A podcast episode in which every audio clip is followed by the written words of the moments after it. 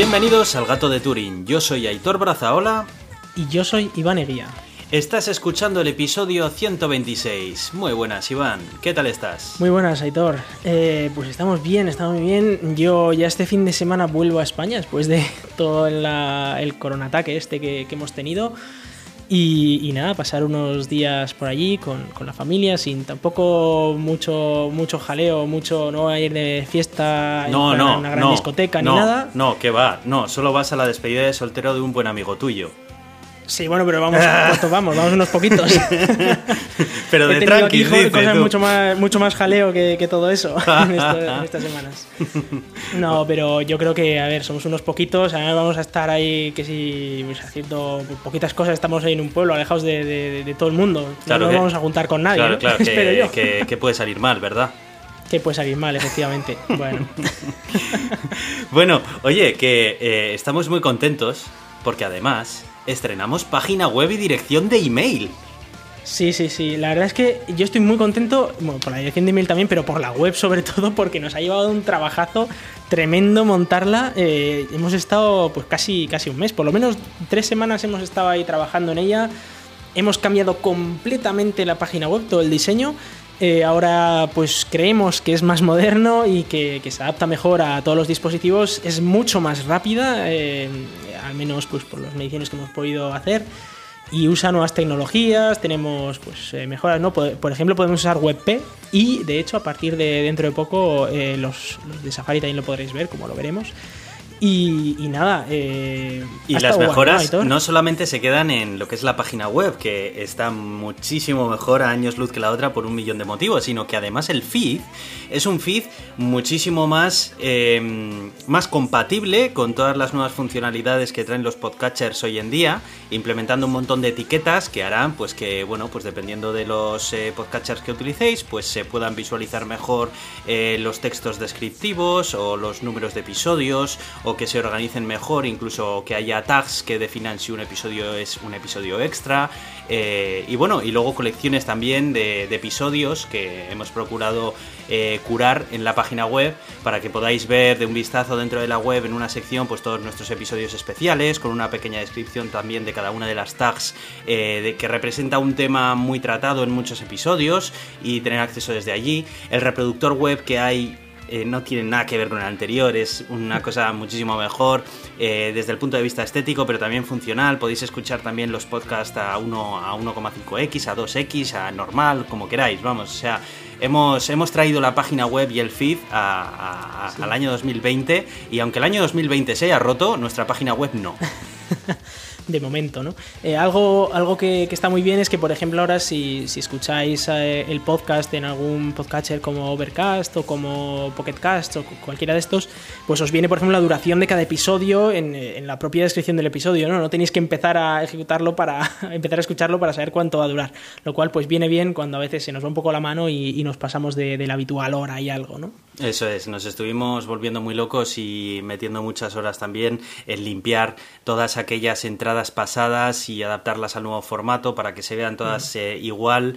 Eh, además, el feed antiguo incluía pues eh, mucha basura que aunque realmente los podcatchers no la representaban, estaba ahí y hacían que el tiempo de carga de ese feed pues fuera muchísimo más grande que el actual. El actual es muchísimo más ligero, es muchísimo más semántico y bueno, pues tenemos muchísimo más control sobre él, que es algo muy, muy importante, sobre todo desde, desde nuestra parte, a la hora de hacer las mediciones o controlar eh, cómo se está publicando nuestro contenido, ¿no? que al final es lo que nos interesa. Hay algunas funcionalidades incluso de podcatchers específicos, como por ejemplo Overcast, que dispone de una función que si el feed incluye una determinada etiqueta, pues puede mostrar un enlace mediante un botón nativo dentro de la aplicación hacia pues eh, la página web para, patrocinar el podcast o lo que sea. En, nuestro caso, pues también aparece.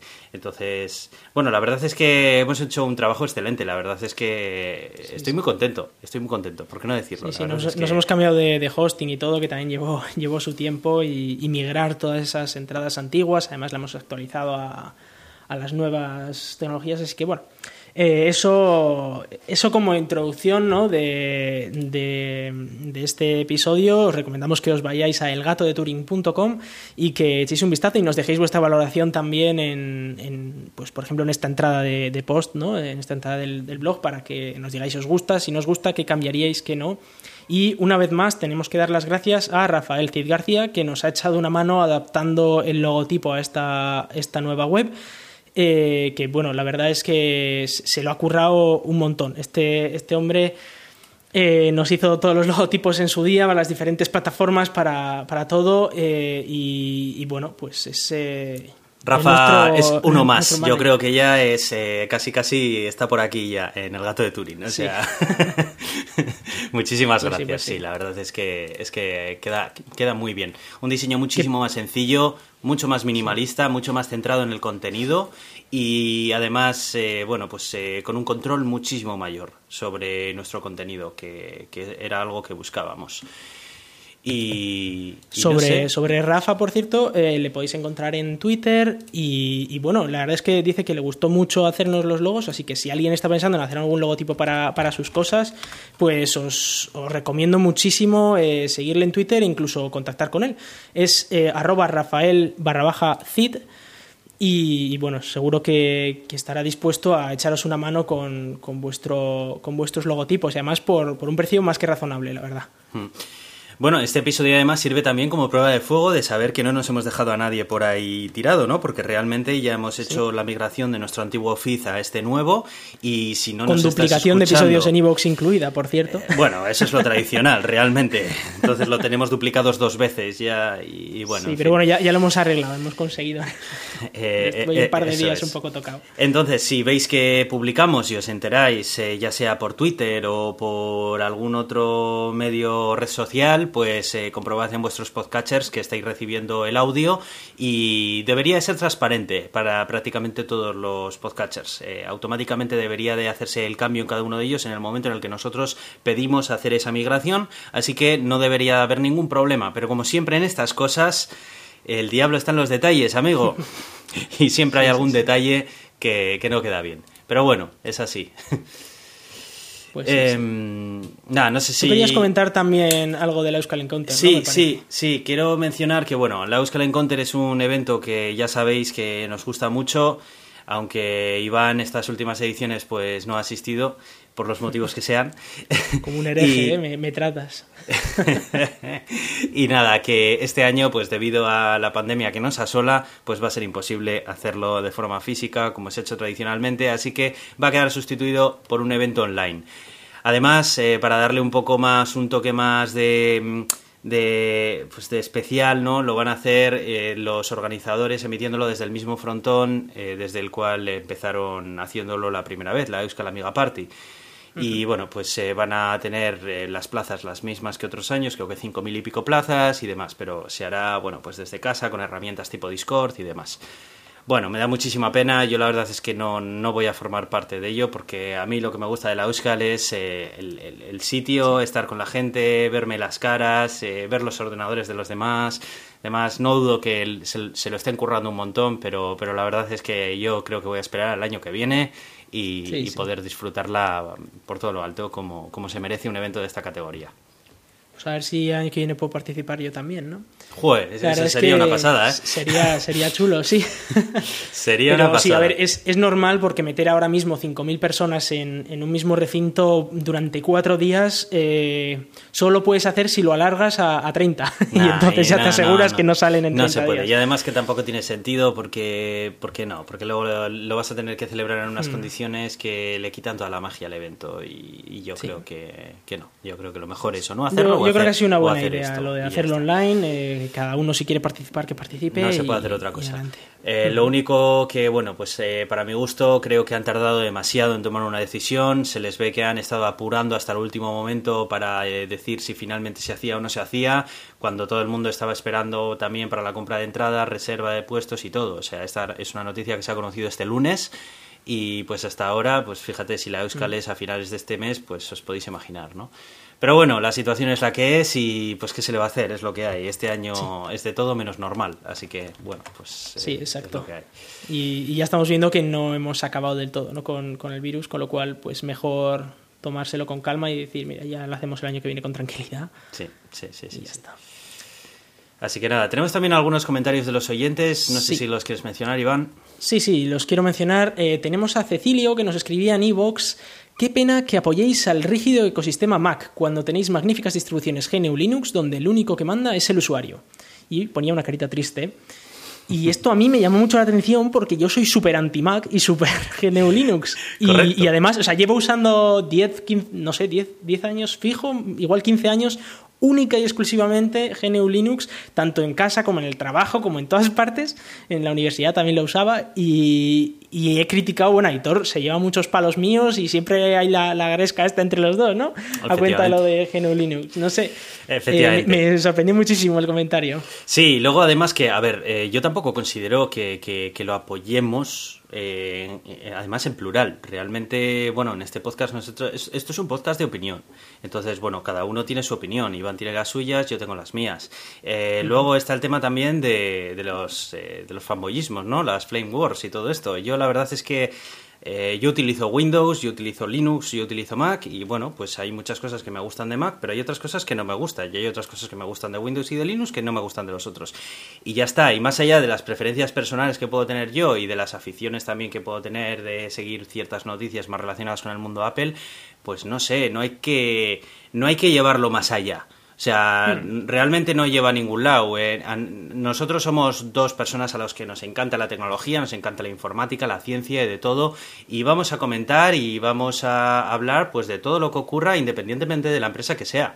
Y luego ya pues cada uno de nosotros pues tendremos nuestras preferencias personales, nuestras opiniones, que bueno pues se puedes compartir más unas u otras, pero, pero ya está. O sea, no considero que aquí ni, ni que apoyemos un ecosistema, ni que lo dejemos de apoyar, ni nada. Bueno, pues en un momento dado cualquiera de nosotros dos le, pues, le puede gustar más una determinada empresa y bueno, pues hablar más acerca de ella que de otra, pues porque, porque es de opinión este podcast y, ya está.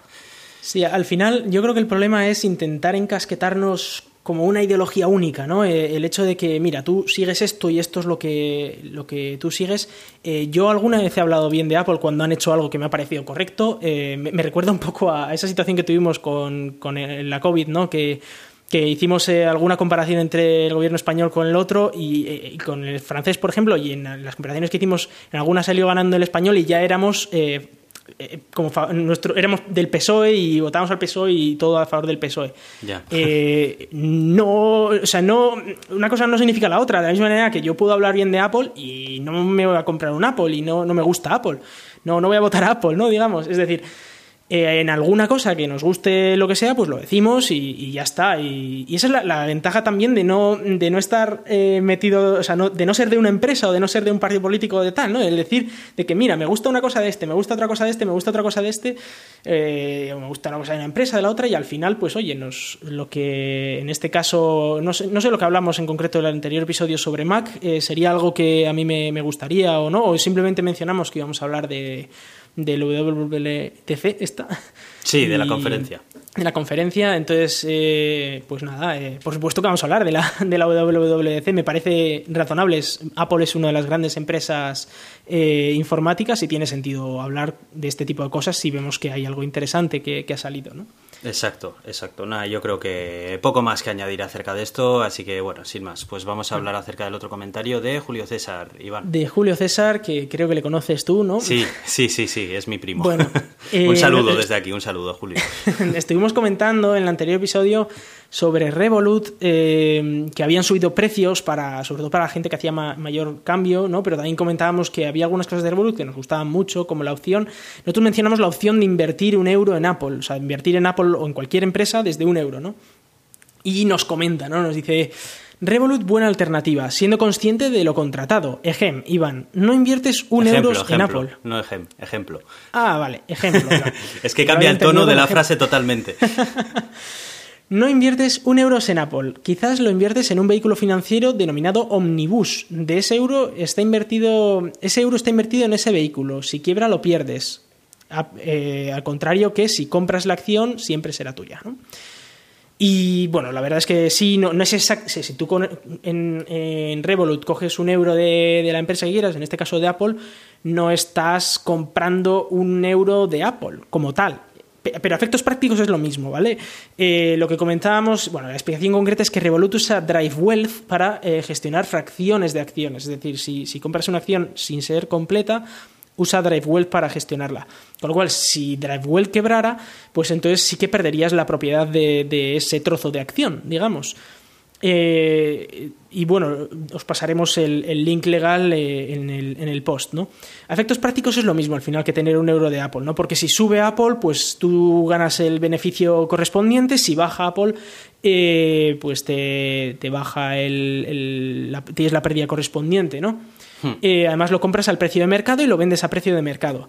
Y además, si hubiese dividendos de Apple, pues recibirías esos dividendos ¿no? Eh, proporcionales. Además, te da derecho a votar en las decisiones de la empresa con el poder de voto que da esa acción. No es tampoco exactamente así porque esto se vota a través de una empresa que se llama Say Communications eh, y, allí lo que hacen es una proporción de los votos entre las acciones que entre las acciones fraccionarias que se hayan comprado a través de Drive Wealth. Es decir, es, un lío, una jerga muy compleja eh, técnica que, como, como nos dice Julio César, no es exactamente tener invertido un euro en Apple, pero para el 99% de los mortales y el 99% de los casos sí es lo mismo, o sea, es equivalente. Exacto, al final eh, todas estas eh, todas estas fintech eh, para facilitar la operativa de esta forma, porque al final el mercado de valores es, es el que es y tiene los tiene los procedimientos que tiene y, por mucho que hagas y por muy innovador que seas, pues no te vas a poder saltar pues un montón de tiempos de espera que hay de procesamiento de operaciones y de todo, ¿no? Entonces por eso existen pues este tipo de empresas que crean un producto financiero que a la, en, la práctica, como tú bien has dicho, equivale a eso, pero en realidad lo que estás comprando es un derivado que lo llaman realmente. Es como cuando eh, compras un ETF de un índice en concreto. De, tú, no puedes comprar dos acciones del IBEX 35, porque no, el IBEX 35 no es una empresa de la que tú puedas comprar acciones. Hay una empresa de por medio que lo que ha hecho ha sido eh, comprar y ponderar eh, que lo que después te venda a ti equivalga a tener pues el valor de una empresa teniendo en cuenta como si el IBEX 35 fuera una empresa. Entonces te va a vender cada una de las participaciones de ese ETF al precio que esté en ese mismo momento la media del IBEX 35. Tú realmente no estás teniendo una acción del IBEX 35. Esto, es, eh, esto sería un poco parecido. Pero bueno, esto es un mundo que bueno, pues es que mm. es muy profundo, muy denso y, tampoco es el podcast, tampoco es el podcast yo creo adecuado para meternos a este nivel tampoco de. Sí, no somos economistas tampoco ninguno de los dos. Eh, simplemente lo mencionamos porque es muy interesante y a mucha gente le, da acceso a, comprar acciones o a comprar, eh, a tener participaciones en un mercado de valores, ¿no? Que sube, baja, tal, que recibes dividendos. Al final, a efectos prácticos es muy parecido, ¿no? Y, tampoco nos queríamos meter en los detalles técnicos legales de exactamente cómo estaba montado esto por detrás, ¿no? Es verdad que, bueno, al final si, si te lees toda la, todo el jaleo técnico y legal que, viene detrás de una empresa como, como Revolut, que deberías si, si tienes una cuenta, eh, pues sí que vas a ver estos detalles, ¿no? Y, estos pequeños, estas pequeñas cosas. Pero bueno, que me parece un detalle solo. Eso es. Pues eh, no mucho más que añadir, así que si quieres mencionar los métodos de contacto, empezamos. Sí, antes de eso, sí que quería mencionar una cosa, y es que nosotros dijimos en el anterior episodio que íbamos a tener a un invitado y que vamos a hacer un episodio especial en este episodio. Ah, sí, Lamentablemente ha habido unos cambios de agenda eh, que no, está, no estaban bajo nuestro control, así que es Probablemente será o el siguiente dentro de dos episodios el, episodio especial, así que os vamos a tener ahí todavía sin saber quién es el invitado y sin saber sobre qué, vamos a hablar, pero también diciéndoos que atentos porque va a ser un episodio muy chulo y en el que vamos a hablar de, de cosas muy relevantes para, para el futuro de todos nosotros. Desde luego.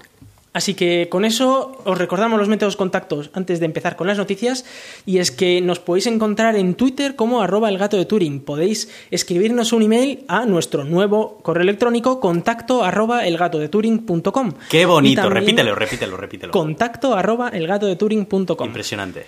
Continúa. Sí, sí, Además también tenemos página en Facebook y eh, tenemos patrocinadores. Euska Digital que nos provee con, su, con su hospedaje para los audios y como os comentamos en el anterior episodio, por primera vez podéis patrocinarnos en Podgiro y bueno, P-O-D-H-E-R-O, donde eh, podéis suscribiros también al podcast o podéis escucharnos en otra, en otra plataforma y suscribiros en Podgiro, ¿no? Allí eh, por 5 dólares o 6 al mes podéis patrocinar todos los podcasts que, queráis, sin pagar 5 a cada uno. Y ya hemos visto que tenemos algunos patrocinadores ya, eh, así que os agradecemos muchísimo a todos los que habéis empezado a patrocinarnos eh, quién sabe si cualquier día de estos no, vamos a conseguir más dinero como para pagar todos los gastos, ¿no? Ojalá. sería, sería chulo, la verdad. Bueno, aparte de eso, eh, como os decía, nos podéis escuchar en Podgiro, pero también nos podéis escuchar en Evox, Apple Podcast, Google Podcast, Spotify y un montón de, otros podcatchers que algunos hemos mencionado antes, pero bueno, cualquiera que, os vaya gustando, ¿no? Además salimos en la radio, en Esca Digital, en la radio online, los martes a las 7 de la tarde. Y eh, pertenecemos a Comunidad de Ciencia Creativa Escenio de la Cátedra de Cultura Científica de la Universidad del País Vasco. Eh, donde yo soy Aitor, arroba cronosnhz en Twitter. Y yo soy Iván, arroba Razican en Twitter. Muy bien, pues vamos con las noticias. Bueno, pues os traemos una noticia eh, que la verdad es que yo quería haber sacado un artículo de Francis, pero no, no lo puso. Y, bueno, es una noticia sobre el CERN, así que aprovechando que, yo trabajo aquí, me apetecía mucho hablar de ella, porque eh, la, cosa es que se ha, digamos que se ha medio aprobado, ya estamos en una fase muy avanzada de aprobación de lo que se llama una fábrica de bosones de Higgs. Eh, vamos, ya se habló en su día ¿no? de, construir un nuevo acelerador, ya que eh, el, LHC, ¿no? el Gran Colisionador de Hadrones, se está quedando pequeño. No es que se esté quedando pequeño per se, sino que, bueno, eso al final se construyó un anillo de 27 kilómetros de, perímetro, eh, o bueno, 26 y algo, ¿no? Por ahí. Entonces, lo, que, lo que pasó es que al principio pusieron un acelerador de electrones y positrones, lo cual ahora os voy a explicar un poquito por qué mola bastante que luego lo cambiaron por un acelerador de hadrones a más energía, ¿no? Ahora se está, se está incluyendo algunas mejoras para a partir de 2024 tener alta luminosidad en el acelerador, eh, pero al final la energía con la que se puede trabajar se nos, se nos limita. Vamos a explicar un poco qué son estas tres cosas ¿no? Eh, de una fase de un acelerador que eh, se comenzó con el LHC con un acelerador de electrones y positrones. Eh, los electrones los conocemos muchos porque son al final las partículas encargadas de la electricidad, ¿no? Y además son eh, estas, bueno, estas onda partículas que, están eh, alrededor de, los átomos, ¿no? formando esta nube electrónica, ¿no? Si, si, escucháis el episodio aquel del gato cuántico, el 110, pues aprenderéis mucho mejor qué son exactamente estos electrones. La cosa es que, como existe la materia y la antimateria, existe una contrapartida, que son los positrones, y que eh, en lugar de tener carga eléctrica negativa, tienen carga eléctrica positiva, ¿no? Y, lo bueno es que si se juntan, bueno lo malo, depende de cómo lo veas, si se juntan un electrón y un positrón, se aniquilan entre sí y toda la energía que tenían, pues eh, se convierte en otro tipo de partículas o, en, otra, en otra cosa, ¿no? Eh, entonces, esa, eso es una ventaja muy chula porque lo que podemos hacer es lanzar un electrón y un positrón con la energía que nosotros queramos y si, esa, si esa energía es exactamente la misma energía de una partícula que nosotros queremos crear, tenemos muy alta probabilidad de crear esa partícula. Eh, con lo cual, pues ahí ya veis por dónde voy lo de la fábrica de, bosones de Higgs, ¿no?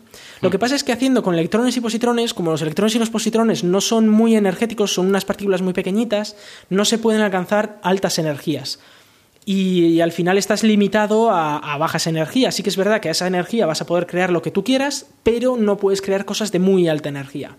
Para eso es para lo que se creó el gran colisionador de hadrones. La idea era reventar partículas a energías muy altas, estamos hablando de 7 teraelectronvoltios por haz, es decir, que en total 14 teraelectronvoltios, porque son dos direcciones, y, esto pues creaba partículas muy energéticas, ¿no? Y, muchísimas más partículas. La idea de, esto era ver a ver si había algo más allá de las partículas ya conocidas, con energías más altas de las partículas ya conocidas. De momento no hay nada conclusivo de que, de que pueda haber algo más allá de esta energía pero sabemos que existe física más allá del modelo estándar, ¿no? Entonces, lo siguiente que se va a hacer a partir de 2024-2025, como, como, os comentaba, era aumentar la luminosidad del eh, gran colisionador de, hadrones. Eh, la luminosidad de un experimento es el otro parámetro que, lo, la luminosidad de, de, un colisionador es el otro parámetro, ¿no? Aparte de la energía. Tú puedes hacer choques a una energía, pero si haces un choque al día, la probabilidad de que, ocurra algo raro es muy baja. Entonces lo que intentamos es hacer millones de choques, de hecho unos 40 millones de impactos por segundo. Esto mola porque si algo ocurre una de, cada 40 millones, pues ocurrirá una vez al segundo, más o menos, de media, ¿no? Habrá algunos segundos que ocurra y otros que no, pero la media después de un año será que cada segundo habrá ocurrido una vez. Y una pregunta, una pregunta, ¿cuál es la implicación de aumentar la luminosidad? O sea, ¿cuál es la dificultad de, aumentarlo? Bueno, ahí, primero para explicarlo, claro, la, idea de aumentar la luminosidad es aumentar la cantidad de choques que ocurren al segundo, ¿no? Básicamente, es así de sencillo. Con lo cual al final tienes más choques y ves cosas más raras. Eso es lo que, lo que al final ocurre, ¿no? Por ejemplo, el bosón de Higgs es un evento súper raro, para que nos hagamos una idea, haciendo 40 millones de choques por segundo durante cuatro años, se han observado unos 300 bosones de Higgs. Pero me refiero a qué se necesita para aumentar la luminosidad. Para, hacer eso se necesitan varias cosas. Primero, eh, el el mayor problema que tenemos no es que tenemos pocos protones como para que choquen, ¿no? Porque nosotros tenemos millones de protones en cada haz y se atraviesan. El problema es que los protones son todos positivos, entonces se quieren alejar unos de otros. Y cuando, cuando se acercan al punto de colisión, lo que ocurre al final es que están un poquito desperdigados. Entonces, no siempre se chocan. Para que os hagáis una idea, eh, se atraviesan un montón de millones de protones y en cada, cada vez que se cruzan solo se, chocan unos 10 o así de ellos, ¿vale? De todos esos millones. Entonces, eh, la manera que se le ha ocurrido al CERN para aumentar esa luminosidad es compactar más el haz. Es decir, hacer que, el haz sea más compacto de manera que hay más protones por centímetro cuadrado, digamos, o por milímetro cuadrado, de manera que la probabilidad de que se choquen son mayores y habrá más colisiones.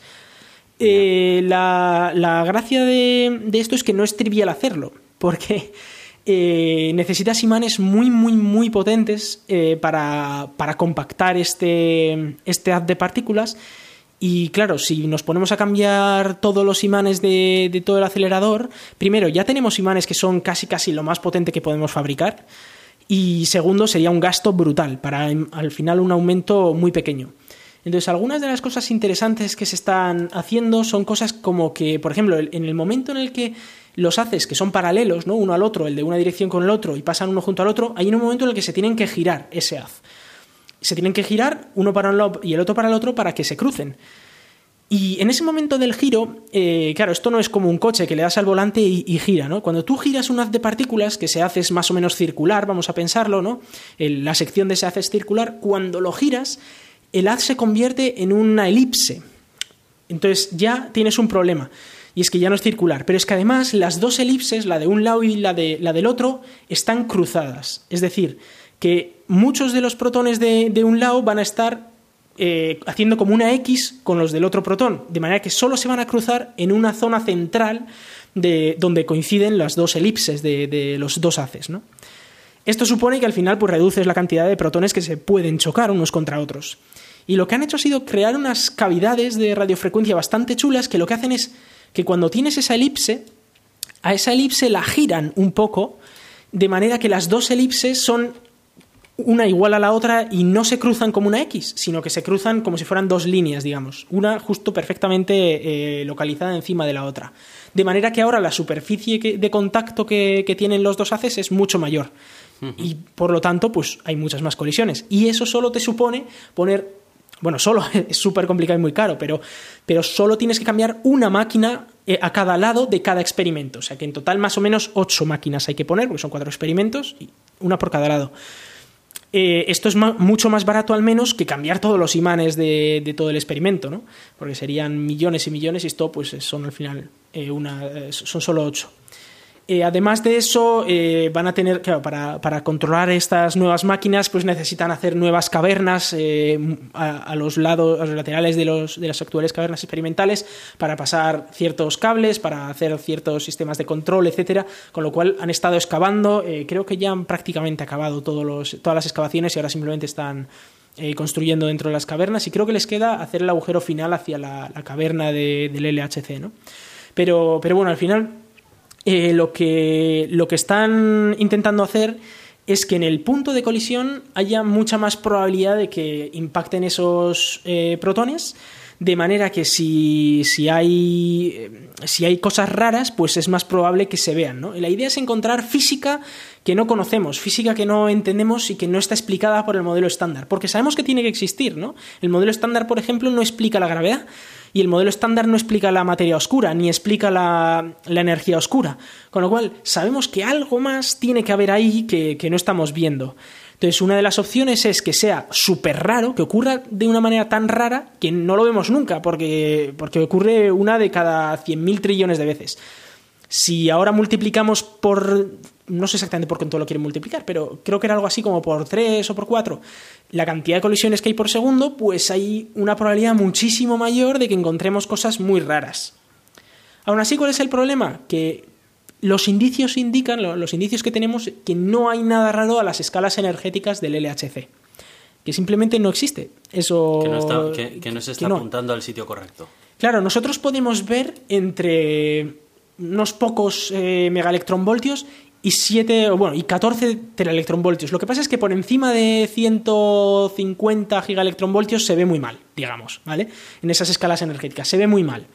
Entonces, eh, ese es el problema que tiene un acelerador de protones, que como las partículas sí que es verdad que tienen mucha más energía, pero no son partículas eh, puntuales, no son como un electrón y un positrón son, un, son tres, quarks, tres quarks por un lado y tres quarks por el otro, y además los protones entre sí pues no son partícula y antipartícula, con lo cual en el impacto es probable que no se aniquilen y simplemente pierdan energía, y esa es la energía que luego se convierte en, eh, en nuevas partículas, pero claro, esa energía depende de cómo exactamente ya han chocado. Si han chocado perfectamente rectos, sí, pero si han chocado de lado más o menos, pues entonces no ha sido una colisión perfecta, ahí pierden menos energía, bueno, en fin que es un cacao eh, lo que se ve, ¿no? Eh, al final es muy sucia la colisión, que se llama. Y, claro, el problema es que dices, vale, si hasta, digamos, 150 gigaelectronvoltios sabemos que no hay nada raro, digamos, y de ahí a 14 teraelectronvoltios tampoco hemos visto nada especialmente raro, eh, pues lo único que nos queda es hacer cosas nuevas con lo que ya conocemos, ¿no? Entonces, algo de, que ya conocemos es el bosón de Higgs. Pero el bosón de Higgs no lo conocemos del todo bien. Sabemos que es eh, una partícula que da masa al resto de partículas. Pero, eh, por ejemplo, algo que queremos saber es cómo se da masa a sí mismo, porque el bosón de Higgs tiene una masa muy concreta y tiene una masa de 125 gigaelectronvoltios. Además, está justo en el límite entre que el universo sea estable y no. Con lo cual es, eh, es, una masa muy especial. La gente no se esperaba mucho esa masa. La gente decía, o bien el universo es estable y entonces tiene una masa mucho, creo que si es menor es estable y si es mayor es inestable. Entonces, pero justo tiene una masa que es medio estable, medio inestable. Es un poco rara. ¿Por qué tiene esa masa, no? El bosón de Higgs. Entonces, algo muy simple es ver cómo interacciona un bosón de Higgs con otro bosón de Higgs. Entonces, para eso, lo que hay que hacer es generar dos bosones de Higgs en una misma colisión. Pero para eso, como cada bosón de Higgs es de 125 gigaelectronvoltios, necesitas unos 250 gigaelectronvoltios en el punto de la colisión. Algo que se puede conseguir con el LHC, pero como las colisiones son muy sucias, es muy difícil que coincida justo la energía de la colisión con esa, energía, ¿no? Entonces lo que quieren hacer ahora es un colisionador de hadrones que tenga, eh, eh, perdón, no de sino de electrones y de positrones, como el que comentábamos que, que ocurrió primero en el LHC, que en el punto de la colisión tenga exactamente 250 gigaelectronvoltios, ¿no? Justo, justo la energía de dos bosones de Higgs. Esto lo que permitiría es que en una, con una probabilidad bastante alta se generaran dos bosones de Higgs, interactuasen entre ellos y luego se desintegraran.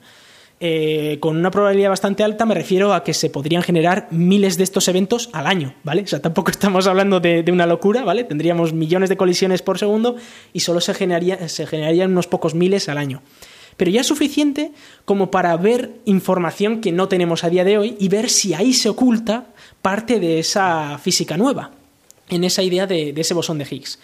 ¿Cuál es el problema? Que a día de hoy, con el LHC, aunque, aunque, lo cambiáramos por una máquina de electrones y positrones como teníamos antiguamente, no podemos alcanzar la energía que, se puede, que, que necesitamos, esos 250 gigaelectronvoltios. ¿Por qué? Porque eh, al final la, energía tiene un problema, y es que si tú aceleras mucho una partícula, esa partícula tiende a, seguir recto, ¿no? Como es lógico. Si tú vas muy rápido en el coche, te cuesta más girar. Y, claro, necesitas un imán muy, muy, muy potente para girar la partícula. o necesitas muchos imanes uno detrás de otro. Como a día de hoy ya la tecnología no da como para crear imanes mucho más potentes, lo que hay que hacer es poner más imanes uno detrás de otro y que cada uno lo gire un poquito. Pero ahí ya tienes el problema del espacio, de que no, no puedes poner, si necesitas 2.000 imanes, claro, 2.000 imanes que cada uno ocupa 20 metros, pues necesitas cierto, cierta distancia, ¿no? Para, para poner eso. Y por eso los 27 kilómetros del LHC se están quedando cortos.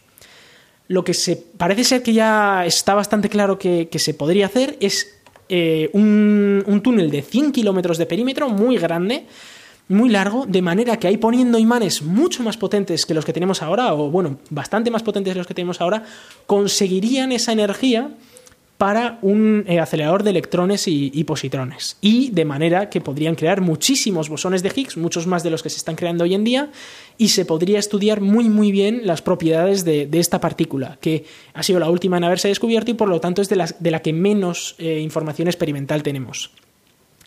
Después de pues esto, o sea, esta es la, historia de la fábrica de, de Higgs.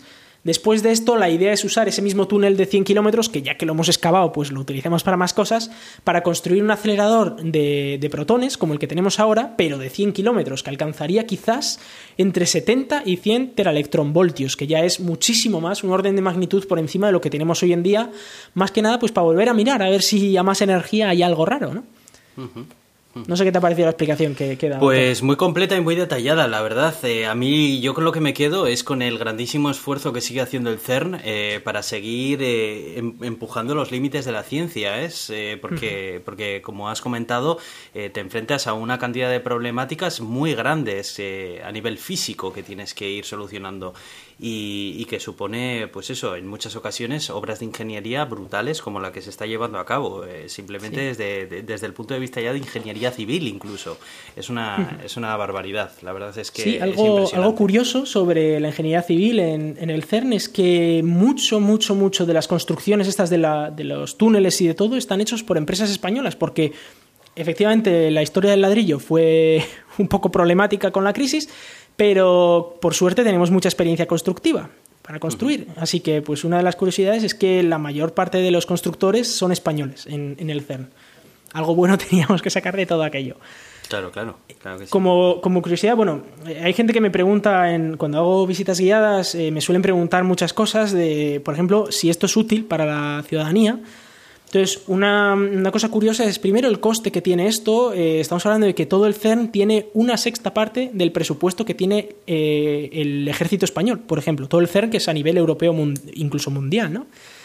Y, eso equivale más o menos a una taza de café eh, al año, una o dos tazas de café al año en una gran ciudad española, ¿no? A cada español. Más o menos lo que paga cada español. Pero dejando de lado el coste, la utilidad, eh, se calcula aproximadamente que eh, se, genera una riqueza de un 30% más de lo invertido. Es decir, que por cada euro que invertimos se genera un euro 30 de riqueza. Que luego me podríais preguntar, seguro que hay otras maneras de generar esta riqueza también. Y efectivamente las hay, pero, eh, eso es otro debate al final. Sí, pero, pero el tema es, aquí estamos aprendiendo cosas que, por ejemplo, lo del bosón de Higgs, eh, cosas que no sabemos y que no sabemos qué utilidad tendrá en el futuro. Quizás la tengan, quizás no. ¿no? Eh, algo que, a mí me, bueno, me, me, llamó mucho la atención, creo que fue Faraday, eh, cuando estuvo haciendo sus experimentos con electricidad, ¿no? que, bueno, está ahí viendo el fenómeno de la electricidad y él en sus notas apuntó, dijo, acabo de descubrir algo muy chulo que, que ocurre, ¿no? Cuando haces pues estas movidas, pues se genera electricidad es algo interesante, pero esto no, va a tener ninguna utilidad práctica en el futuro. y mira si la tuvo. Claro, el ojo, es que a lo largo de ciento y pico años, es que no tuvo ninguna utilidad la electricidad. Era como algo curioso que se enseñaba en las escuelas en plan de, ah, mira, si muevo esta manilla eh, sale electricidad y si pones el dedo te da calambre, mira qué gracia. Eh, vale, ¿y esto para qué sirve? Para nada, no sirve para nada, es para hacer la gracia. Y luego después hubo un boom brutal que cambió el 100% de nuestra sociedad gracias a esta electricidad, ¿no? Entonces, descubrir el bosón de Higgs ahora mismo no sirve para nada, descubrir, yo qué sé, de qué está hecha la materia oscura ahora mismo no sirve para nada, pero ¿quién te dice que dentro de cientos de años o dentro de decenas de años no encontremos una utilidad a todo esto, ¿no? o que de ahí derive una nueva, algo nuevo que aprendamos que sí que tenga utilidad, ¿no? Quizás el bosón de Higgs como tal no tiene utilidad, pero algo que hemos usado para descubrir el bosón de Higgs resulta que sirve pues para curar el cáncer, como es la terapia adrónica, ¿no? Que, ha descubierto el CERN. No sé, es, eh, es, lo de siempre. Invertir en ciencia siempre, siempre, siempre da, da buenos resultados, aunque no sean los esperados. Ni, sean tan rápido como a muchos políticos ah, eso les gustaría. Sí, tarda, tarda. no, eso es como, en ese debate. Eso es como la vacuna de la COVID que yo me acuerdo al principio que decían, a ver si en dos o tres meses tenemos una vacuna. Y cuando hicimos aquí la, entrevista ¿no? Eh, a, Ignacio, él nos decía, si en tres años la tenemos es que vamos rápido. Así que bueno, es eh, pues un poco eso, ¿no? Eh, también os quería hablar de una onda gravitacional que, bueno, se, descubrió el mes pasado, pero, pero la verdad es que es muy interesante, ¿no? Eh, hablo de la onda gravitacional GW190814, que seguro que os acordáis de ella, y que la gracia que tiene esta onda gravitacional es que uno de los dos cuerpos que impactaron para crear esta onda gravitacional está en lo que se llama el hueco de masas. Y ahora voy a explicar un poco qué es esto. Básicamente, eh, nosotros conocemos que los agujeros negros, por ejemplo, se pueden crear cuando una estrella colapsa, ¿no? Y, cuando esa estrella colapsa, pues se suele crear un agujero negro, o si esa estrella es pequeñita o es más pequeña, se crea lo que se llama eh, una estrella de neutrones.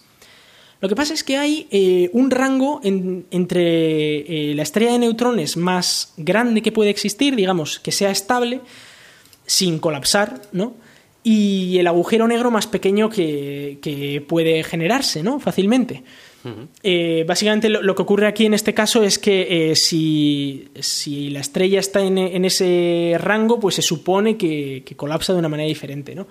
Entonces, em, lo que ha ocurrido es que eh, se supone que ese rango, ese rango en el que no, no se explica muy bien qué leches es, es eh, un rango que está entre 2,5 masas, es 2,5 veces la masa del Sol y creo que es 3 veces la masa del Sol o algo así. En ese rango, pues se supone que nada es estable, ¿no?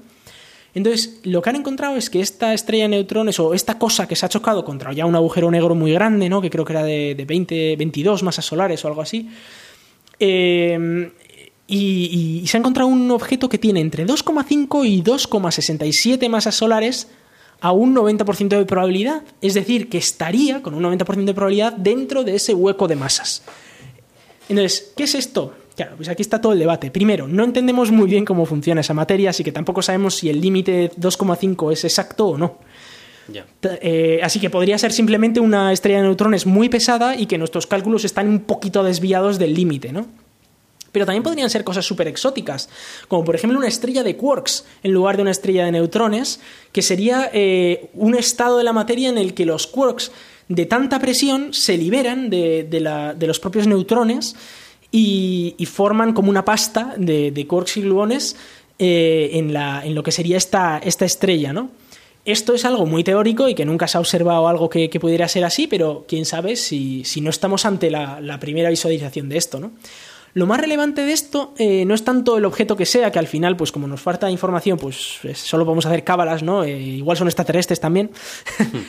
Pero eh, lo, interesante de esto es que nos, nos ofrece información sobre el desarrollo estelar, el cómo se ha podido generar esta, este objeto muy cerca de un agujero negro de 22 masas solares, ¿no? Entonces ahora tendremos que modificar un poco eh, toda esta, toda esta, estos modelos de, formación estelar o tendremos que revisarlos para asegurarnos de que esto lo podemos explicar. Y además, el hecho de que hayamos encontrado uno, dado que solo llevamos mirando al cielo unos 4 o 5 años más o menos, o igual yo me estoy haciendo muy viejo y son más años, pero bueno, más o menos esa, menos de 10 años seguro, eh, el hecho de haber encontrado en menos de 10 años uno de estos significa que o bien hemos tenido la suerte del, milenio y nos hemos encontrado con el único de todo el universo, o que esto, que es lo más probable, ocurre medianamente a menudo.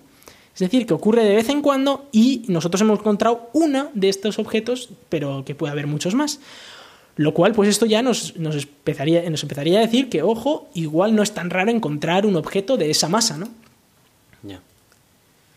No sé, es bastante, bastante curioso y nos está demostrando cómo las ondas gravitacionales nos están abriendo un nuevo, universo para, descubrir cosas que, ni siquiera creíamos posibles, ¿no? que creíamos tan raras que, que no íbamos a ver nunca. Sí, sí, eh, al menos para, para, hacer una idea, ¿no? Porque, porque tampoco te dan una información muy, muy específica, como, como has mencionado, pero bueno, ya es una manera de, ir tanteando.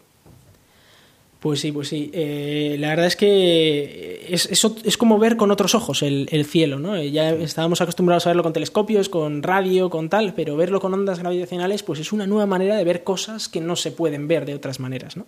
Lo cual, pues, está muy chulo. Y siguiendo con este atracón de ciencia que nos estamos dando hoy, eh, quería pasaros un artículo sobre el condensado de Bose-Einstein, que eh, la noticia básicamente es que el mes pasado se pudo crear este estado de la materia en la Estación Espacial Internacional.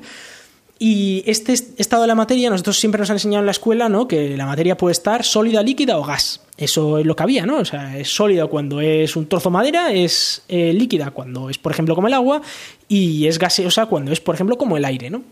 Pero hay más estados de la materia. Hay uno que también es relativamente conocido, que es el estado plasmático, el estado de plasma, eh, que es este momento en el que la materia pierde sus electrones, por, normalmente por una temperatura muy alta, y se quedan separados los electrones por un lado y los, y los núcleos de, átomos por, por, el otro.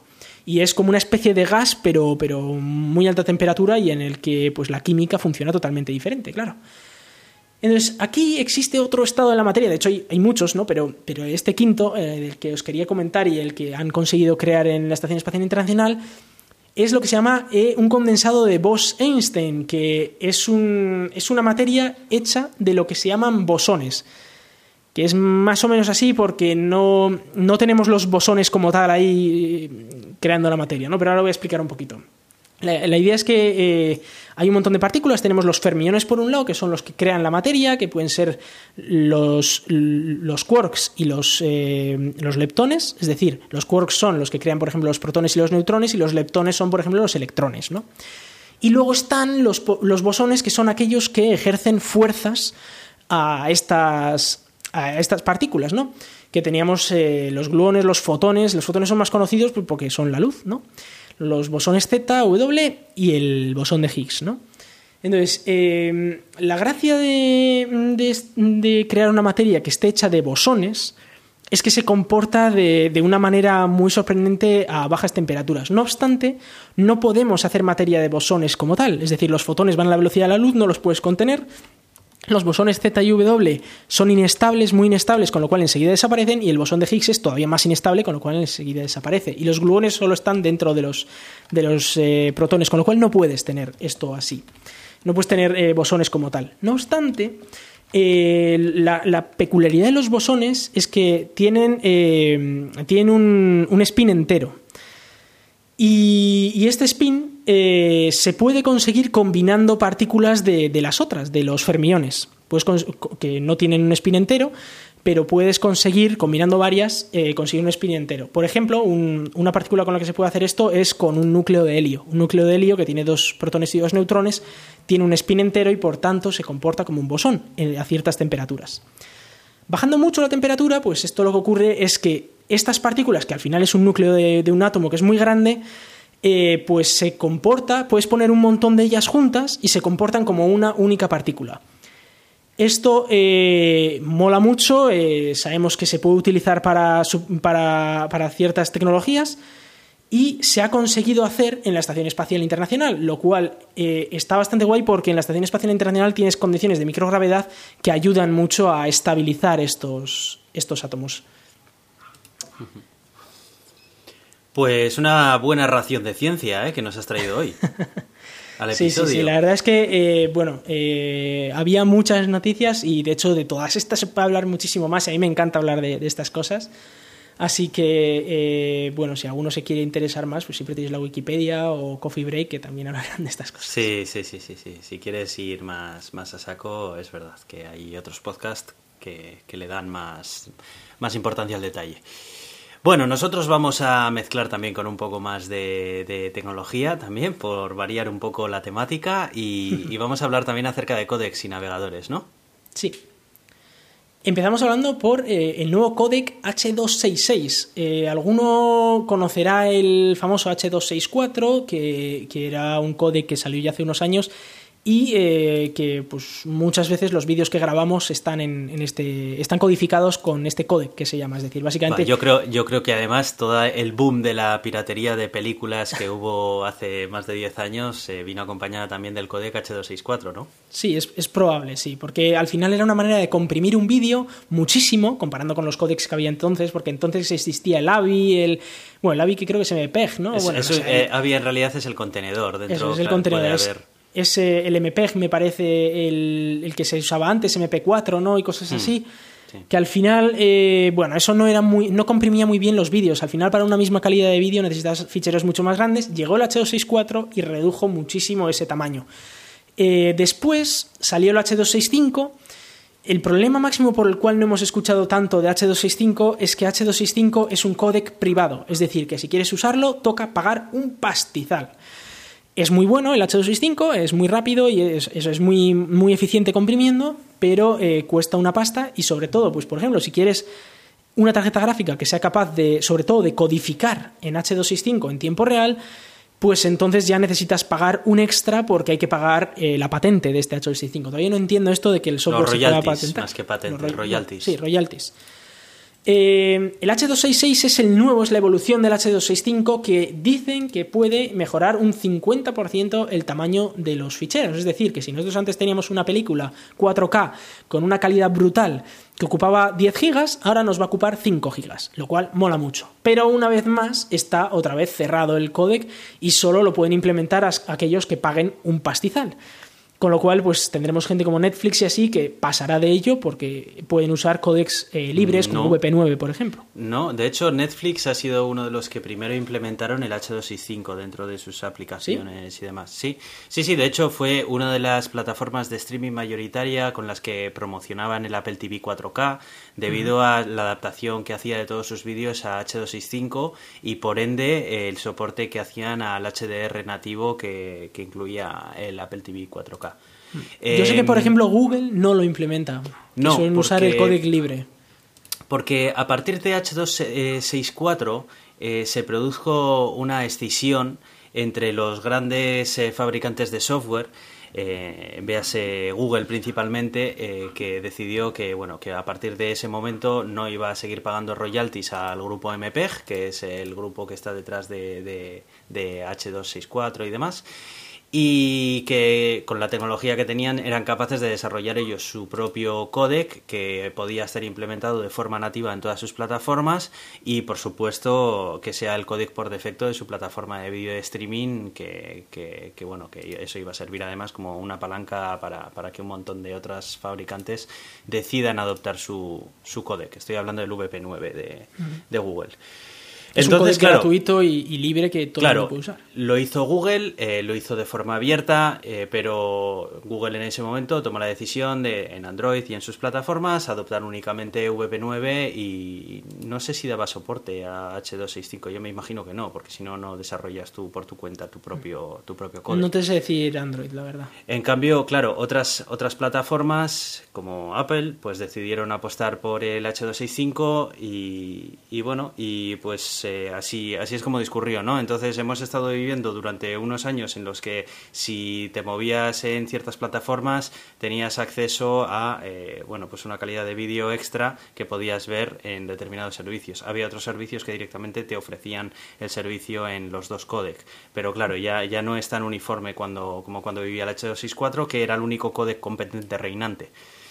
Así que, así que bueno, es interesante el H266 porque mm, cada vez estamos más acostumbrados a, a consumir el vídeo online y mm. el vídeo online eh, tiene el problema de, la tasa de bits eh, y en esa tasa de bits es donde va toda la información que codifica el HDR que tiene nuestra fantástica y maravillosa tele que nos hemos comprado y no todos los HDR son iguales, ni todas las profundidades de bits que definen el color que representa tu televisión son iguales, ni tampoco los canales de audio que incorporan las pistas de, audio que, de la película que estás viendo son iguales. ¿no? Es por eso que por eh, mucho que soporte H265, el reproductor que estés utilizando, y estés viendo una película en Netflix, no vas a alcanzar la misma calidad que puedes obtener mediante un Blu-ray en un lector de Blu-ray en condiciones conectado a tu televisión. Si estamos hablando todo el tiempo de una televisión que sea capaz ¿vale? de reproducir este nivel de calidad. Eso es porque más allá del códec en el que está, influye también la cantidad de información que, va dentro del soporte que está reproduciendo. Un Blu-ray te es capaz de almacenar más de 40 gigas de información. Eh, es muchísimo más de lo que puedes transmitir eh, a través de, Internet. Entonces, a través de Internet, cuanto más consigas comprimir toda esa información, pues vas a poder ofrecer cada vez más calidad una vez que ya eres compatible de, dentro de, esos, de esas características, como el HDR que hemos mencionado, la resolución y el audio y de todo, ¿no? Entonces, bueno, eh, es una fantástica noticia que cada vez tengamos códex más capaces y que cada vez le estemos ganando más terreno al formato físico, que hasta ahora, pese a que no se utiliza mucho, es el que sigue ofreciéndonos la mayor tasa de bits y por ende la mayor calidad de imagen y de sonido, por mucho que, que tengamos soporte para nuevos códex. La, sí, verdad. la verdad es que a mí me da muchísima pena que este tipo de cosas sean privativas. Eh, yo estoy totalmente en contra de, del software privado. Eh, y, sobre todo de, de, la idea de, de, códex, por ejemplo. O sea, un códex ni siquiera es un software que es privado, sino que es que la idea es privada. O sea, el, acceder a la idea de cómo funciona el algoritmo, cómo funciona este códec, es lo que es privado. Esto supone que aquellos que puedan pagar lo van a poder tener y aquellos que no, pues no lo van a poder tener. Y esto ocurre una vez más, pues lo que ocurre con, con este tipo de cosas, que al final creamos un Internet para ricos que van a poder ver vídeos a una calidad de la leche, van a poder tener Netflix, van a poder pagar, eh, subirán los precios igual de Netflix, tal, van a poder tener una calidad estupenda y aquellos que no tienen el dinero para hacerlo y por lo tanto pues nunca van a poder disfrutar de, este tipo de, de códex.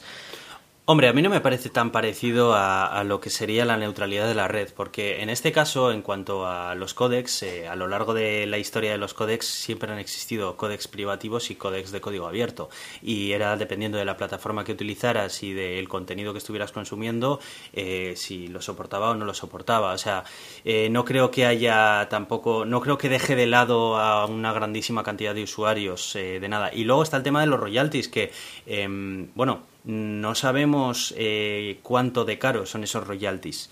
Eh, yo no lo conozco, no sé ese dato. No sé si estamos hablando de, un coste residual o estamos hablando de, una cantidad muy grande. Entonces, no lo sé. es que esto eh, depende, porque para Netflix seguro que es un coste residual. Pero si yo me quiero montar, por ejemplo, mi servicio de vídeo bajo demanda, uh, claro, igual yo no, solo no, puedo. No lo sé, no lo sé. Quiero decir, no sé si va en proporción a en proporción a qué, a la cantidad de información que quieras transmitir, si va en proporción al tipo de empresa que seas, no sé si va, o sea, no lo sé, eh, ahí me falta ese dato. Entonces, no sé si es un, un coste ridículo completamente asumible eh, por grandes y por pequeños o es realmente una traba porque el coste para empresas pequeñas es inasumible, ¿no?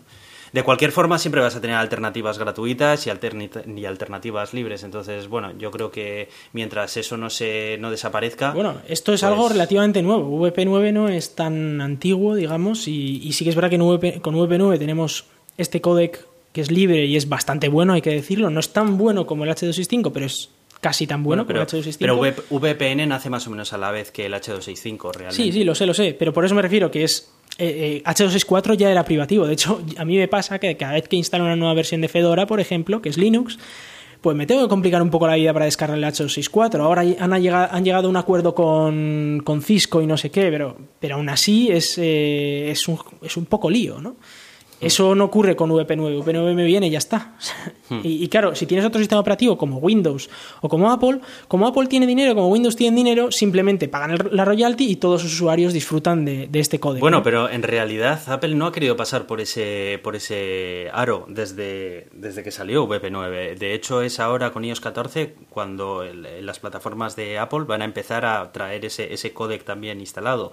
Eh, desconozco por qué lo harían. dices? Sí, sí. no, yo me refiero al H265, el H265, que Apple lo tiene porque lo puede pagar. El H265, el VP9 puede decidir implementarlo o no, si quiere. Claro, pero no, aún así decidió ni implementarlo. No sé si sería por un motivo de optimización de software, de decir, bueno, damos nosotros esta, esta solución y tiene que ser la solución a adoptar, no vamos a poner más. Pero H265 sí que lo implementó, ¿no? Eso es, que Por eso implementaron H265, pero no VP9. Sí, sí, pero a lo que me refiero es que eh, Apple eh, puede implementar H265, que es mejor que VP9 porque puede pagarlo. y no implementa VP9 porque no quiere o por lo que sea, pero implementa H265 porque puede pagarlo. Fedora no puede implementar H265 porque es de pago y no puede pagar. Entonces, e-, esa es la diferencia. claro, claro. Que Apple lo puede pagar y entonces Apple lo paga y Microsoft lo puede pagar y Microsoft lo paga. Si no puedes pagarlo, te quedas sin disfrutar de esa calidad extra. El mundo de los royalties en, en codecs y en soportes, porque no, esto no solamente ocurre con los codecs en la informática, esto lleva ocurriendo también en soportes físicos desde hace muchísimos años también. Eh, el, Blu-ray, sin ir más lejos, también tiene sus royalties, el DVD también los tenía. Eh, esto es un tema que, que da para bastante, para bastante debate y que tiene muchísimas posturas la verdad. Pero por eso que me eh, alegro de que exista VP9, por otro lado, sí, que sí, es un sí, yo también, bastante ¿eh? bueno ya. Desde luego, desde luego que, yo también me alegro de que exista. Pero, pero vamos, que no sé, yo creo que también sirve un poco, el hecho de que existan estas alternativas privadas también sirve un poco como como acicate para que se, se, mejoren incluso las abiertas, ¿no? Al final, muchas veces son empresas privadas que promueven un estándar de mayor calidad por un interés eh, puramente comercial y eso hace también que las alternativas abiertas eh, se vean forzadas también a eh, pues mejorar la calidad y demás, ¿no? Siempre está esa, esa carrera, ¿no? Entre unas y otras. Pero bueno, que hasta que salió VP9 no existía tal carrera, era todo privativo y ya está. No sé si antes de VP9 existía alguna alternativa libre para H264. Eh, no, para H264 no. Existían para códex muy antiguos. Existía, eh, como habían perdido ya las patentes, porque las patentes duran 20 años, para aquellos que tenían más de 20 años sí que existía ya la versión libre.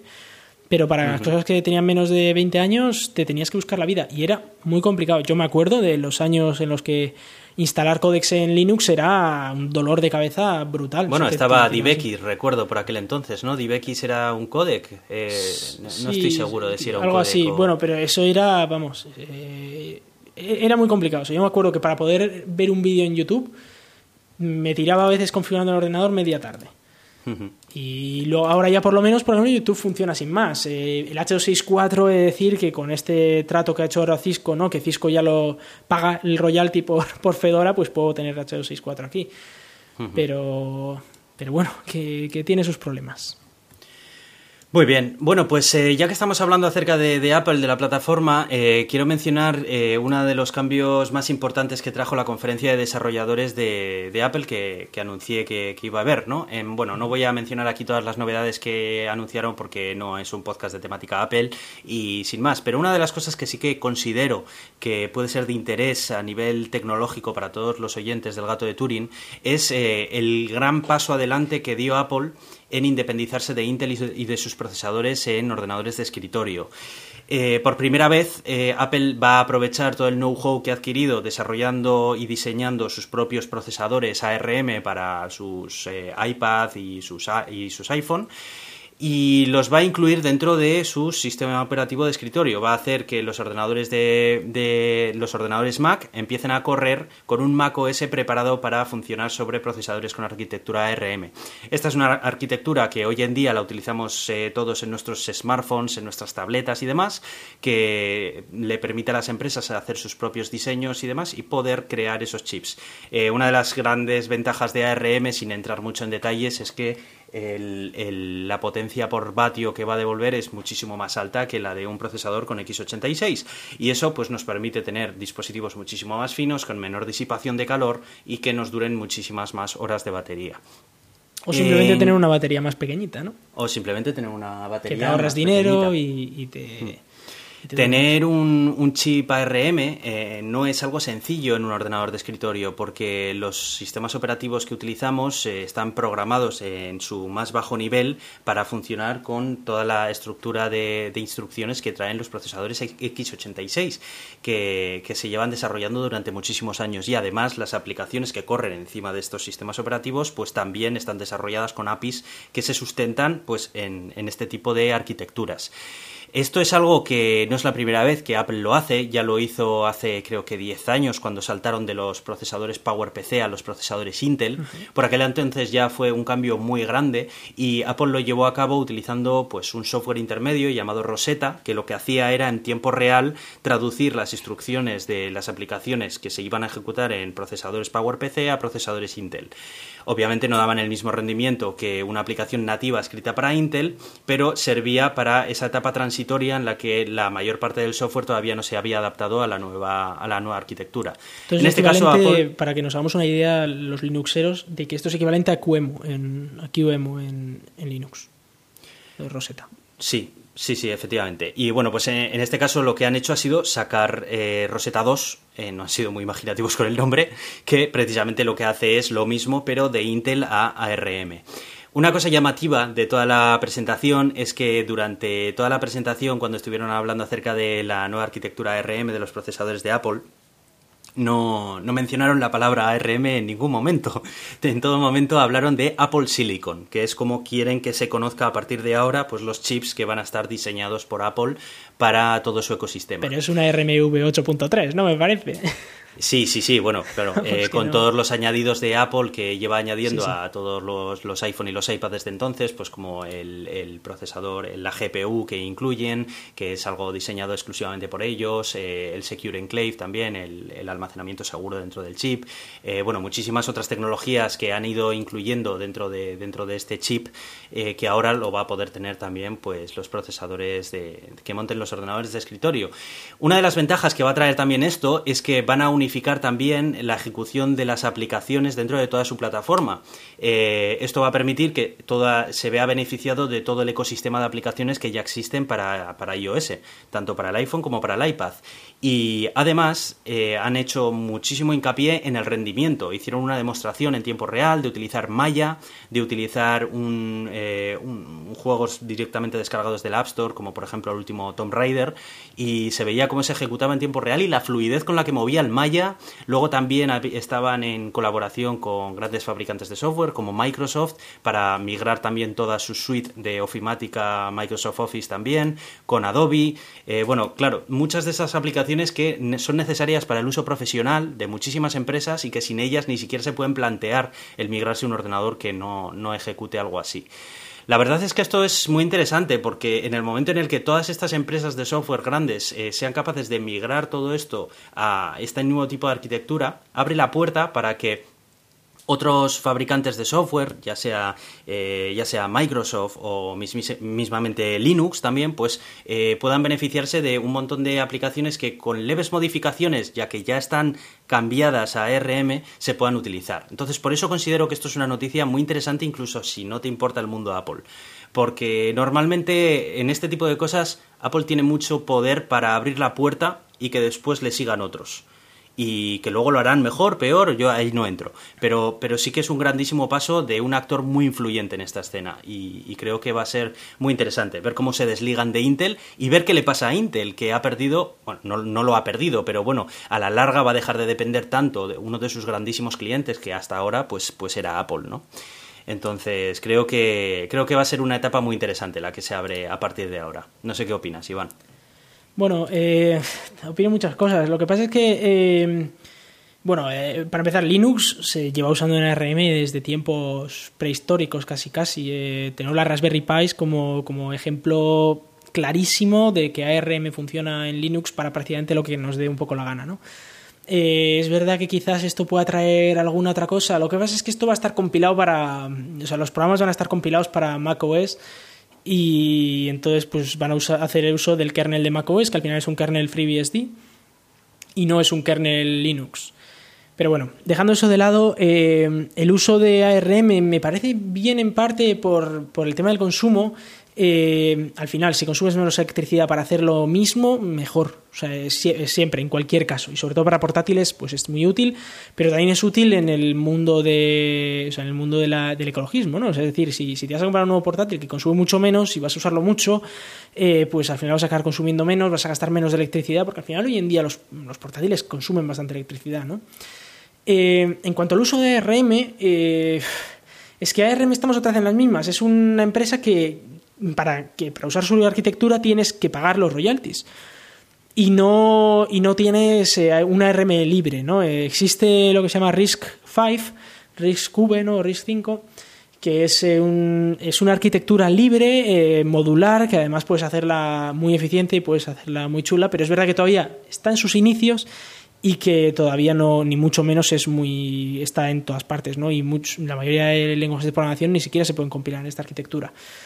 Entonces ARM eh, me parece un paso bueno por parte de Apple. Eh, bueno, eh, a ver, a ver cómo lo hacen de interesante. Si, si, como dices tú, incluyen la GPU con la CPU y con, bueno, con los procesadores de seguridad todo en uno, pues pueden conseguir un abaratamiento razonable que ni de palo se va a, haber visto en el precio, pero van a, poder un margen, van a haber un margen de beneficio muchísimo mayor, eso seguro. Eh, fabricar ARM además es bastante, es, bastante más barato que pedirle a Intel que te fabrique. Y no dependes del calendario de, Intel. Y no dependes del calendario de, los grandes problemas de Apple. Sí, y luego el hecho de que, pues a ver, si tienes un portátil que al final te consume menos electricidad y te genera menos calor, tiene una batería más pequeñita, es más finito, ¿no? Pesa mucho menos, eh, pues al final vas a poder usarlo mucho más y vas a poder, ser mucho optimizar más, eh, desde el nivel de software para ellos. Porque, Exacto, es que igual te interesa más gastarte la batería en una pantalla más nítida o mejor que no gastarte la, batería en que el procesador esté gastando calor. ¿no? Entonces puede tener sentido que digas, mira, vamos a poner pantallas mejores ahora en los Apple porque nos estamos ahorrando la batería que antes consumían estas, este procesador, ¿no? Y ahora podemos poner una pantalla que consuma más no sé, eh, está, está bastante bien. Eh, ya había visto, hay algún portátil ARM, está el Pinebook, por ejemplo, que podéis echarle un vistazo. Eh, bueno, ese es verdad que es un ARM muy flojete, entonces pues no tira mucho, pero también es verdad que es un portátil de 100 euros o algo así, o 100 y algo euros, con lo cual tiene, tiene su gracia para la mayor parte de usuarios probablemente puedan vivir con él directamente. Eh, si Apple empieza a sacarse sus portátiles ARM de mil pavos, pues, pues oye. Claro, claro, es que esto, estamos hablando de chips ARM que le pueden plantar cara a un Core i7, por ejemplo. Sí, sí. Que, eso hasta ahora, pues. pues eh, Veremos a ver si son capaces de hacerlo, ¿eh? Porque Veremos no es a ver, por supuesto. o sea, todavía, todavía hay muchos interrogantes, pero mm. la, demo, la demo que hicieron allí impresionó bastante porque estaban utilizando escenas dentro del software de edición 3D de Maya eh, que se veían con una fluidez que era espectacular. Eh, sacaron también la suite de Adobe, sacaron también Microsoft y bueno, era claro que eran pruebas de laboratorio, ¿no? Entonces había que ver bajo qué condiciones y todo. Pero bueno, ya estaban marcando maneras, ¿no? Diciendo esto no va a ser eh, no va a ser un juguete, va a ser un ordenador serio en el que tú vas a poder aquí hacer ediciones de películas, vas a poder hacer cosas gordas, fuertes. Entonces bueno, no sé. Bueno, pues eh, nada, simplemente mencionar, tampoco quiero entretenerme mucho con esto, y es que por fin, por fin, por fin, con iOS 14 y con el nuevo macOS, debido a que ya van a guardar el orgullo y van a implementar WP9 y, el formato de imagen WebP, vamos a poder visualizar imágenes muchísimo más, eh, más eh, delgadas, iba a decir. Que ocupan mucho menos. más ligeras, que ocupen muchísimo menos eh, que no tengan por qué estar en el códec de HEIF, que es el que promocionaron ellos con H265, y vídeos en HDR y 4K en plataformas que únicamente los ofrecen en, esa, en ese códec, como son YouTube. Eh, al implementar también pues VP9 dentro de sus navegadores y su sistema operativo. Mm. Bravo. Gracias. Los usuarios te damos las gracias porque implementes algo gratis y abierto. Gracias. Eh, ya, era hora, por otro lado, porque WebP se lleva usando como siete años, me parece, en la web. y, de hecho es que todos, todos, todos los navegadores lo soportan menos Safari. Y, era en plan de, a ver, o sea, tienes que andar haciendo eh, lo mismo en JPG o en PNG para poder permitir que los de Safari vean la, web, ¿no? Y de hecho, nosotros en nuestra web hemos tenido que hacer esa ñapa. Es que en realidad no lo entiendo, porque eh, ellos sí que implementaron la alternativa WebP, que era la nueva versión de MPEG, que es el HEIF, el formato de imagen. De hecho, lo convirtieron en su formato, claro, pero privado. Pero no entiendo por qué pusieron estos dos códecs privados que son muy buenos y no pusieron también porque no son excluyentes. de hecho, ahora los vamos a tener los dos. Ahora vamos a tener tanto el HEIF y el HEIC, eh, HEVC, perdón, y el VP9 y el WebP. que son los equivalentes, pero en código abierto. Es que no entiendo por qué desde el principio no decidieron poner los dos y en mm. plan, bueno, pues nosotros, todo lo que hagamos nosotros va a ser en los codes de MPEG y todo lo que hagan otros, pues oye, si quieren hacerlo en VP9, perfecto, vamos a ser compatibles también. Pues no entiendo por qué no lo hicieron, la verdad. Claro, o sea, al, final, eh, es decir, mira, mis usuarios, si existe la posibilidad, lo van a ver en la mejor calidad posible. Ahora, si no existe la posibilidad, no les voy a quitar el vídeo. Claro, es, que no lo entiendo, porque eso, ¿sabes? Así que bueno, en fin. Eh, bueno, eh, lo que cuenta es que ya, ya se va a poder hacer, que ya era hora. Y, bueno, en fin. Sí, sí, bueno, ya. Eso está, está muy bien. la verdad es que WebP es un, es un formato de ficheros muy chulo, mejora mucho JPEG, mejora mucho PNG y mejora mucho GIF. Hay otros por ahí que, son mejores, eh, algunos son privados y otros no, eh, pero, pero bueno, todavía no tienen mucha adopción, no tienen empresas detrás que puedan soportarlo y, yo creo que es lo, ideal es, en el caso de las imágenes, soportar WebP, en el caso de los vídeos, pues usar WP9 personalmente me gusta porque es, eh, es libre, simplemente. Pues sí, pues sí.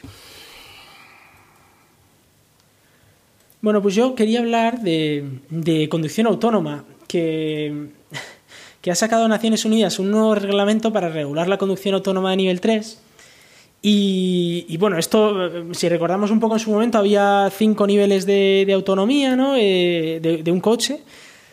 Eh, pues eh, al final el nivel 1 era estas pequeñas ayudas que teníamos pues para no chocarnos, ¿no? Eh, ayudas más que de normal no, no, se activaban, pero en el momento en el que íbamos a impactar pues se activaban, tipo pues para que no atropelles a alguien o no te choques contra el delante.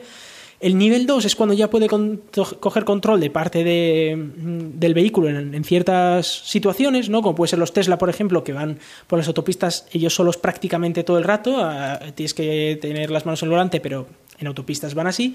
Y luego está el nivel 3, que es, son esos coches que, si no ocurre nada raro, podrían, ir, eh, podrían ser totalmente autónomos en todas las situaciones y ante una situación anómala, como puede ser un accidente o puede ocurrir algo, ¿no? De repente me, encuentro unos, eh, unos conos o alguna señal que no encuentro, no sé. Y ahí ya pedirían la ayuda al usuario, ¿no? Luego existe nivel 4, que sería el momento en el que ya el usuario, pues eh, de normal, no debería mm, tomar el control y, simplemente eh, tiene derecho a, pedir el control, por ejemplo, y el nivel 5 es directamente que el coche se conduce solo y tú ni, ni pinchas ni cortas, vas de pasajero, aunque, aunque estés en el asiento del conductor. No tienen ni volante los de nivel 5, ¿no? Entonces, eh, nivel 4 y nivel 5 no están reglamentados, o sea, no hay reglamento porque no existe ningún coche que sea capaz de hacerlo, pero ya estamos teniendo coches como los Tesla que se están acercando muchísimo a la conducción de nivel 3. Eh, de hecho, en Estados Unidos están ya prácticamente a nivel 3. ¿no? Eh, entonces, se ha creado un reglamento de Naciones Unidas y, la idea es pues regular esto para que no te pongan un coche de nivel 3 que sea una locura, ¿no?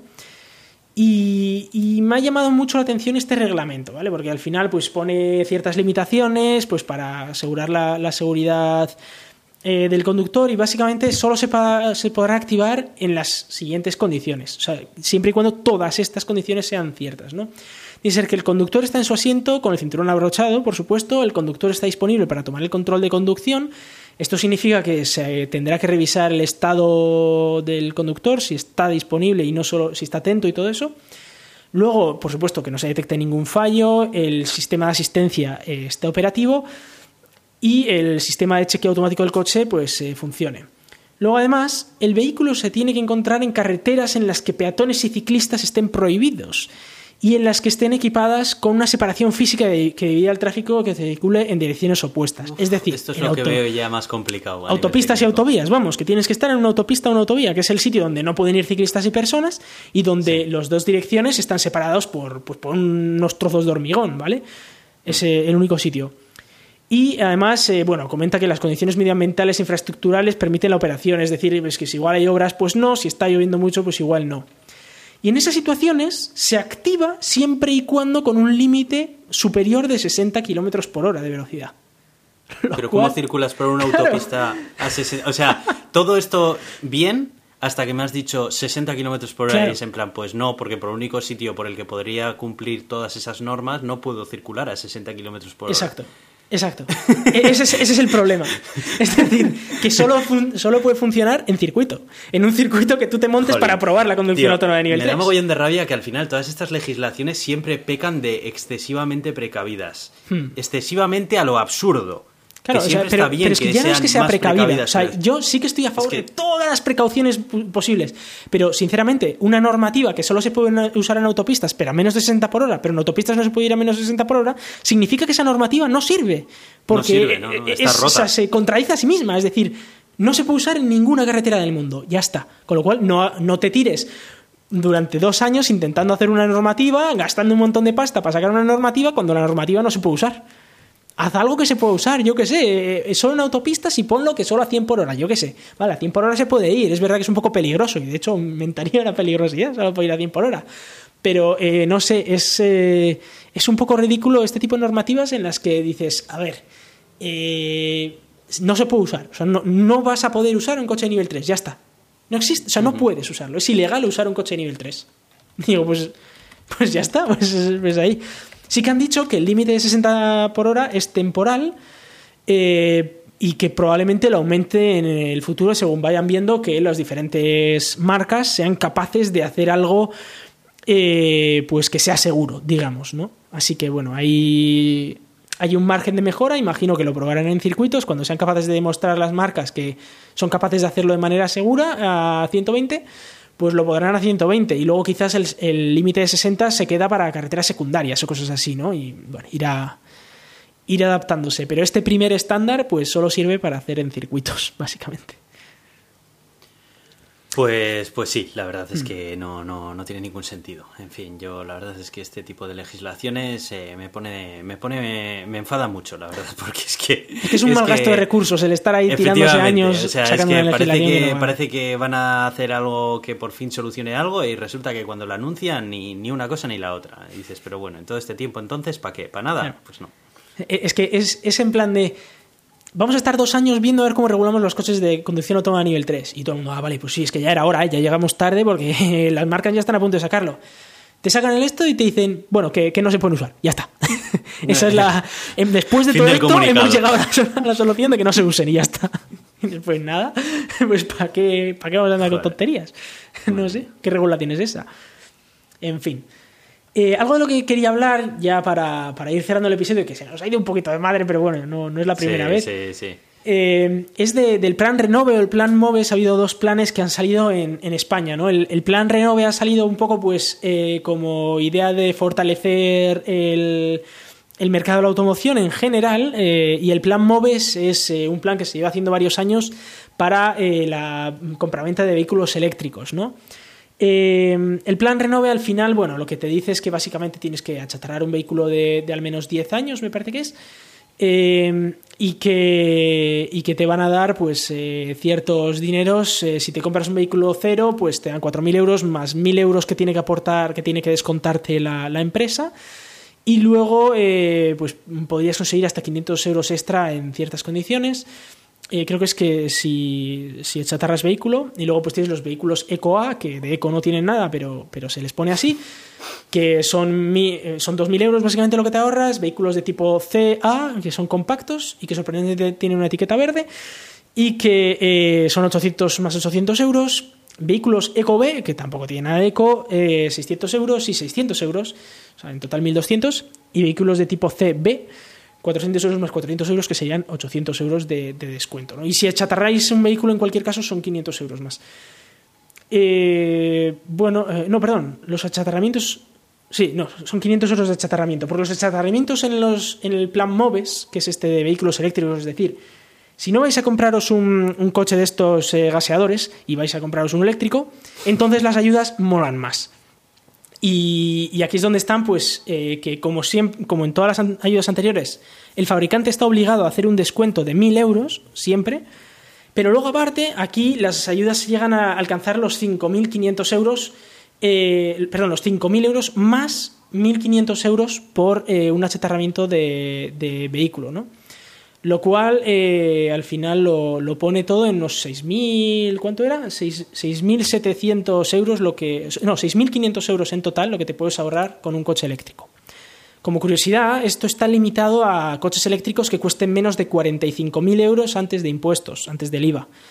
Con lo cual, la mayoría de Teslas, por ejemplo, no funcionan, no, no sirven. El único que, que está eh, disponible con este plan es el, el Tesla Model 3 estándar, que Tesla no solo hace un descuento de 1.000 euros, sino un descuento de 1.210, con lo cual al final te ahorras 6.710 euros por comprarte un Tesla Model 3 eh, Standard Range. O sea que ahora mismo quizás es una, una opción interesante si estáis pensando en cambiaros a, a un coche eléctrico y os gustan los Teslas, pues ahí y tenéis ahora es uno. cuando Iván nos da su código de referido. No os lo voy a dar porque no me gusta eso, pero si a alguno le interesa coger eh, 1500 kilómetros gratis de, de carga, pues que nos mande un email y ya nosotros eh, se lo, Ya se lo pasamos. ¿no? Ya hablamos ahí en privado. Nos podéis mandar ahí un email a contacto arroba gato de Turing, por supuesto. Pero, pero sí, no sé, la verdad es que me, me ha gustado el plan Moves, eh, está medianamente bien, aunque el presupuesto sigue siendo bastante penoso, ya lo hemos dicho, eh, en España el presupuesto es triste, es tristón el presupuesto de, de los planes para coches eléctricos. También las ayudas son muy pequeñas eh, comparando con, por ejemplo, Francia, que ya te da 6.000 ya de por sí, y de hecho van a aumentarlo, o lo han aumentado ya, creo, a 7.000 u 8.000, según la situación. Entonces, eh, que te den aquí 5.500 cuando además tienes que luego pagar un IVA del 21%, en Francia es un 20%, al final en Francia salen los coches eléctricos muchísimo más baratos que, que en España.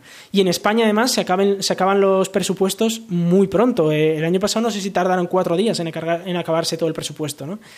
Este año, como tienen el plan Renove y el plan Moves a la vez, es posible que no se acabe tan rápido, ¿no? Eh, pero, pero bueno, aún así... En fin, y el plan Renove es que, es que sinceramente, lo de... Ya, ya sé que estamos en una crisis económica brutal y que hay que volver a reactivar la economía y todo eso, pero es que meter dinero en coches de combustión que, que son muy contaminantes, pues es que no me parece la mejor manera de salir Ya, adelante. pero, pero coches de combustión actuales no son tan contaminantes como muchos de Lo los sé. que circulan por las calles. Y Sí. también es verdad que hay muchísimas personas que a día de hoy no pueden permitirse incluso con esas ayudas comprar un coche eléctrico de los que existen a día de hoy. Ya sea porque los únicos modelos más baratos son demasiado pequeños y son una familia grande, o muchísimos otros casos que, que no pueden plantearse a día de hoy con la oferta existente comprar un, un vehículo eléctrico. Sí, pero yo creo que se ahorrarían más emisiones de efecto invernadero si se quitara el IVA, por ejemplo, de, de los coches eléctricos, incluso aunque no pongas ayudas, ¿eh? solo con quitar el Ya, IVA ya, ya, estás pero cargándote. aún quitando el IVA, Lo sé, lo sé, eh, lo sé, pero mira. Aún quitando el IVA, los modelos actuales eh, hay poco catálogo y el que hay sigue siendo muy caro, incluso sin IVA para muchas personas. Sí, pero fíjate que si quitas el IVA, estás eh, no estás haciendo realmente un aporte directo de, de dinero. Es verdad que luego vas a cobrar menos de impuestos, pero no estás haciendo un aporte directo y pones muchas más facilidades para coger un coche eléctrico. Luego, ojo, igual efectivamente es de utilidad lo de el plan Renove también, pero aún así eh, es que los coches que entran en el plan Renove son un poco de cachondeo, porque que te entre Ya, un Eco que- C, por ejemplo, o un Pero es C que de si ves, si ves muchos de los coches eh, que de hace 15 años que están circulando por las calles, esos sí que dan pena, ¿eh?